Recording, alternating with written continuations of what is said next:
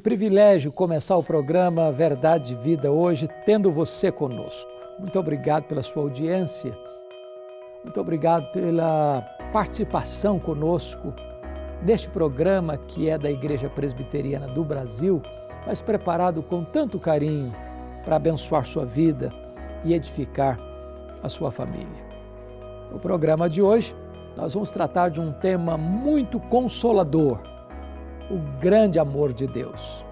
Nós precisamos tanto desta mensagem em dias tão sombrios como estes que estamos vivendo aqui no nosso país. E nós vamos fundamentar esta palavra no texto de Romanos, capítulo 5, versos 5 a 8. Vamos ouvir a leitura do texto. Ora, a esperança não confunde porque o amor de Deus é derramado em nosso coração pelo Espírito Santo que nos foi outorgado. Porque Cristo, quando nós ainda éramos fracos, morreu a seu tempo pelos ímpios. Dificilmente alguém morreria por um justo, pois poderá ser que pelo bom alguém se anime a morrer. Mas Deus prova o seu próprio amor para conosco pelo fato de ter Cristo morrido por nós, sendo nós ainda pecadores. Pois bem, eu quero conversar com você sobre o grande amor de Deus. Este tema que ecoa em todas as Escrituras.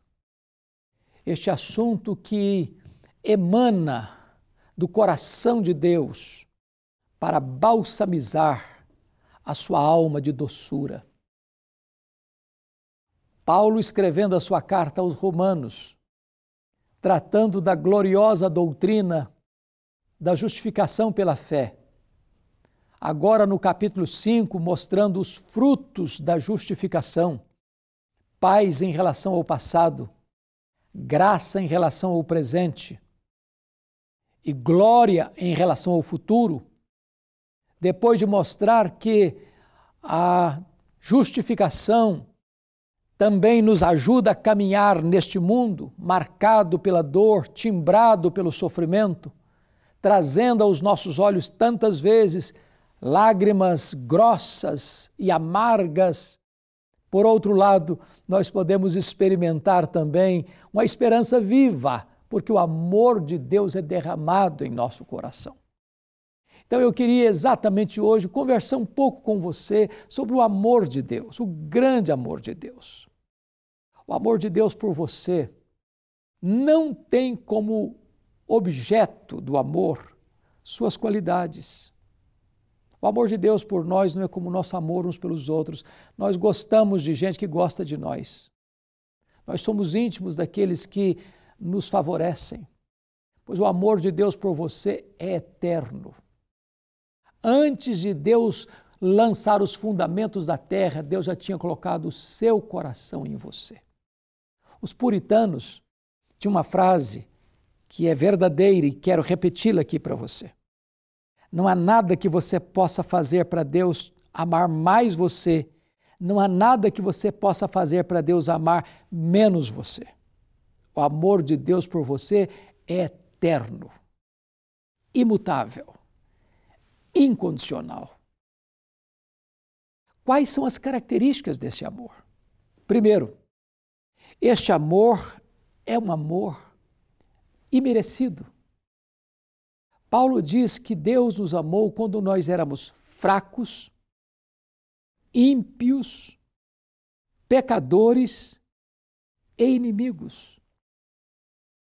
Deus amou-nos não por quem nós somos, mas por quem Ele mesmo é. Deus amou-nos não por causa dos nossos méritos, mas apesar dos nossos deméritos. Deus amou-nos não porque nós atraíamos a sua, a sua atenção por nossas virtudes, mas apesar de sermos fracos, ímpios, pecadores e inimigos. Deus ama você. Deus se importa com você. Deus não escreveu em letras de fogo nas nuvens, eu te amo. Deus esculpiu na cruz do seu filho, eu te amo. Ele providenciou um substituto para você, seu filho. E a Bíblia diz que ele não poupou seu próprio filho, antes por todos nós o entregou.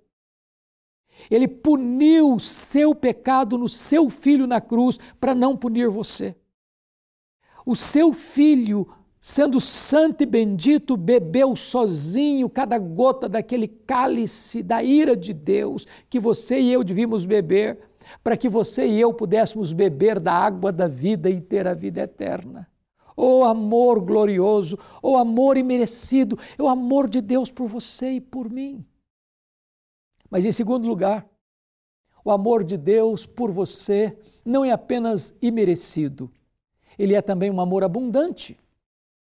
O apóstolo Paulo diz no versículo 5 que Deus derramou, uh, derrama o seu amor nos nossos corações. Não é um amor pequeno, miúdo, fraco, vulnerável, ciumento, interesseiro. É um amor pleno, maiúsculo, superlativo, abundante, eterno. É como se você agora fosse alvo de uma chuvarada deste amor no seu coração. Ele não dá a seu espírito por medida e ele então derrama este amor no seu coração. Como que torrentes de amor caindo no seu coração. Então, é hora de você perguntar: o que, que eu faço diante de uma demonstração tão grande de amor, diante de uma, de uma manifestação tão eloquente de amor. E Paulo vai tratar deste assunto neste capítulo, mostrando que o amor de Deus por você é imerecido e este amor é abundante. Mas ele ainda diz algo mais espantoso ainda. O amor de Deus por você é um amor de Deus provado e comprovado. Olha o versículo 8 que ele diz. Ele diz o seguinte: Mas Deus prova o seu próprio amor para conosco, pelo fato de ter Cristo morrido por nós, sendo nós ainda pecadores. Paulo chega a argumentar que talvez por um justo alguém se anime a morrer. Mas Deus prova o seu amor por você, por mim, por nós, sendo nós ainda pecadores. Nós éramos inimigos de Deus. Nós não levávamos Deus em conta. Nós estávamos rendidos ao nosso pecado, prisioneiros dos nossos vícios e mazelas. Andávamos por caminhos estranhos andávamos em rebeldia contra Deus. Éramos de fato inimigos de Deus. E Ele nos amou com amor eterno. Nunca Deus desistiu desse amor. Ele prometeu o seu filho para morrer na cruz, mesmo antes dos tempos eternos com toda a rebeldia dos homens, com todas as blasfêmias dos homens, com todas as idolatrias dos homens, com todas as feitiçarias dos homens, com todas as mazelas dos homens, Deus nunca recuou em dar o seu filho como prova do seu amor. Se você quer uma prova do amor de Deus, olha para a cruz. Lá está o palco mais iluminado e a trombeta mais afinada gritando aos ouvidos da sua alma: Eu te amo, eu te amo, eu te amo. Deus não poupou a, a vida do seu próprio filho, mas por você ele entregou o seu filho para morrer no seu lugar, morrer pelos seus pecados, para que você pudesse receber dele a vida eterna. Este é o grande amor de Deus por você. O que você vai fazer? É hora de você responder ao amor de Deus. É hora de você entregar seu coração a Jesus. É hora de você arrepender dos seus pecados. É hora de você entregar o seu coração a Ele e dizer: Senhor, eu recebo a Jesus como meu Salvador, como meu Senhor. Eu quero que tu entres na minha vida, perdoes os meus pecados e me conceda o dom da vida eterna. Eu vou orar por você. e você pode agora fazer a mais importante decisão da sua vida. Deus, eu quero te agradecer pela tua palavra, pela beleza dela, pela riqueza dela, e eu te peço que tu apliques esta palavra ao coração daqueles que nos assistem, porque faça esta oração em nome do Senhor Jesus. Amém. A Igreja Presbiteriana do Brasil é fruto de uma ação missionária da Igreja Norte-Americana que enviou o jovem pastor Ashbel Green Simonton ao nosso país em 1859, com o profundo desejo no coração de apresentar o Evangelho da graça de Jesus aos brasileiros.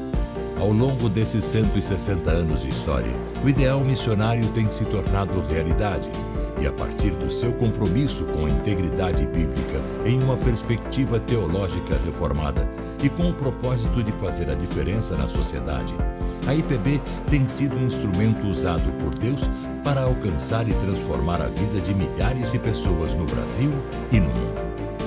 A Igreja Presbiteriana em cada cidade, com suas escolas, hospitais, projetos sociais e missionários, cumpre a sua missão visando a glória de Deus. Igreja Presbiteriana. Há 160 anos evangelizando o Brasil. Pastor Rodrigo, que privilégio, meu amado recebê-lo aqui para encerrar esse programa comigo. Que alegria, Reverendo Hernandes. E que programa inspirador e Amém. desafiador, né? Amém. Trazendo o verdadeiro evangelho, o genuíno evangelho da graça ao coração daqueles que estão nos ouvindo e que eles Amém. possam ser impactados dessa maneira por essa palavra. Amém. Amém. E você que tem nos acompanhado, tem acompanhado o programa Verdade e Vida, o programa da Igreja Presbiteriana do Brasil, nós gostaríamos de presentear você com muita alegria. Sabe como que você faz para receber receber o nosso presente, entre em contato com a gente. Você pode fazer isso pelo nosso WhatsApp, entrando lá, mandando a sua mensagem ah, para o código de área 11 9 47 18 94 50, falando eu quero receber o meu presente e nós vamos encaminhar para você esse livro devocional com mensagens escritas pelo reverendo Hernandes Dias Lopes, Gotas de Esperança para a Alma. Mensagens que vão orientar você no entendimento e no conhecimento a respeito do Evangelho da Graça, da história da redenção, como Deus nos amou ao ponto de entrar na história da pessoa de Jesus, o Deus encarnado, aquele que caminhou resolutamente na direção da cruz, disposto a derramar o seu sangue para nos trazer de volta a um relacionamento com Deus, aquele que ressuscitou ao terceiro dia, venceu a morte, provando assim que nós podemos ter alegria e esperança que um dia nós estaremos com o Criador, onde nós nunca deixar, deveríamos ter deixado de estar, a presença maravilhosa dele. Não é verdade, Reverendo? Exatamente isso. Essa é a essência do Evangelho. É né, verdade. Né, coisa boa é ter esperança em Cristo Jesus. O Evangelho traz essa esperança. Traz essa esperança. Muito bem. Este é o programa Verdade e Vida, que traz a palavra de Deus semanalmente ao seu coração. Nós estamos encerrando o nosso programa, mas nós voltaremos, se Deus quiser, no próximo sábado, neste mesmo horário e nesta mesma emissora. Um grande abraço e até lá, se Deus quiser.